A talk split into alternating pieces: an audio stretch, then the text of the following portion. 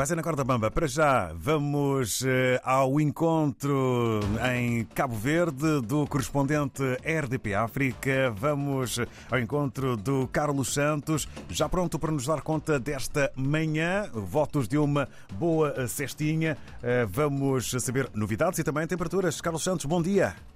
Viva David, bom dia para ti, para a Karina e também para os ouvintes da RDP África, rádio que liga a lusofonia. Aquele abraço de Morabés a partir da cidade da Praia, na capital cabo-verdiana. O dia promete ser agradável, o tempo uh, também ajuda. Está nesta altura 22 graus de temperatura média ambiente.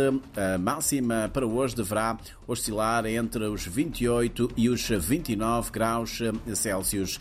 Vamos então às nossas notas informativas para hoje. O secretário de Estado português dos Negócios Estrangeiros e Cooperação inicia hoje uma visita oficial de dois dias a Cabo Verde.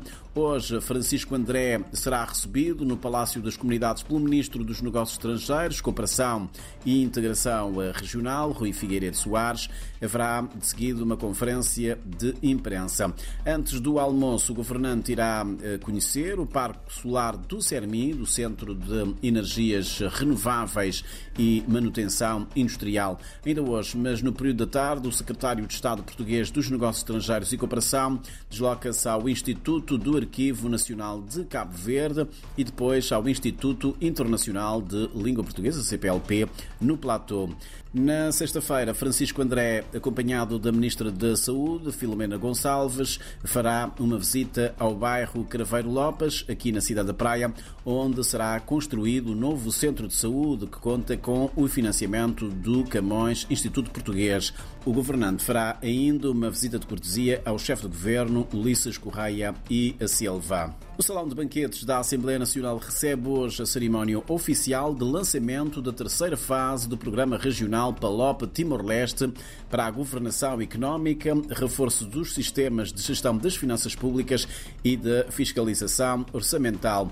É o início de um novo ciclo do programa que continuará a ser implementado pelo escritório do PNUD em Cabo Verde, com um orçamento total de 8 milhões e 500 mil dólares é cofinanciado pela União Europeia e pelo PNUD, Fundo das Nações Unidas para o Desenvolvimento.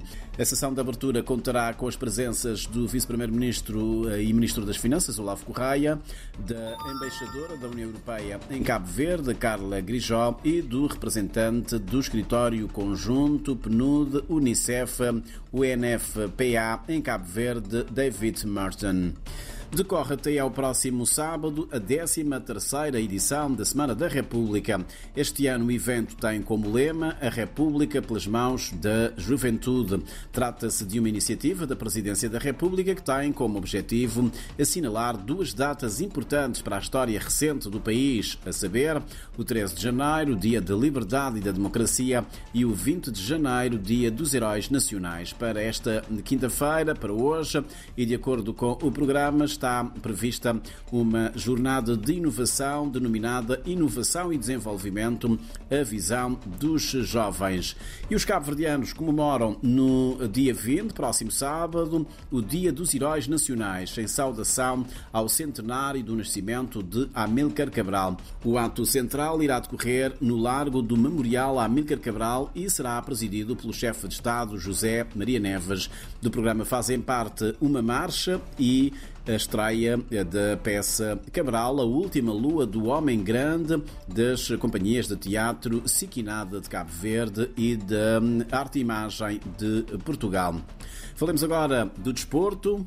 Amanhã, sexta-feira, a seleção cabo-verdiana de futebol volta a entrar em campo para o segundo jogo do Grupo B. Os Tubarões Azuis estão motivados com a primeira vitória na competição, logo frente à poderosa seleção do Ghana. Amanhã teremos um duelo lusófono. Vai haver, com certeza, muita emoção no relato do Nuno Matos e dos comentários do João Diogo, aqui na rádio de todos, Cabo Verde, Moçambique, para acompanhar naturalmente com muita atenção. E Cabo Verde não está apenas a sair-se bem no futebol, também no Campeonato Africano de Handball, a equipa das Ilhas entrou a ganhar. Venceu ontem o Ruanda por 52-27. Os Tubarões Azuis do handball, ou os Tubarões Martelo, como alguns se referem à seleção eh, de handball, jogam amanhã, dia 19, com a Zâmbia e depois com a República Democrática do Congo, no domingo, dia 21 de janeiro. Termino com música, esta minha entrada a partir da cidade da Praia. O Auditório Luís Moraes, no Centro Cultural do Mindelo, recebe amanhã o Saralhinho Quartet. Trata-se de um projeto onde a artista apresenta o repertório diversificado com nuances eh, jazzísticas. O concerto conta com a participação dos músicos Amilcar Chantre na bateria e eh, Jimmy Lopes de Silva no baixo. David e Karina, era tudo por hoje, eh, pelo menos para esta manhã. São algumas notas informativas a partir da cidade da Praia, em Cabo Verde. Para vocês, um grande abraço do tamanho destas ilhas do Atlântico. Uma ótima quinta-feira. Até para a semana. Bom dia.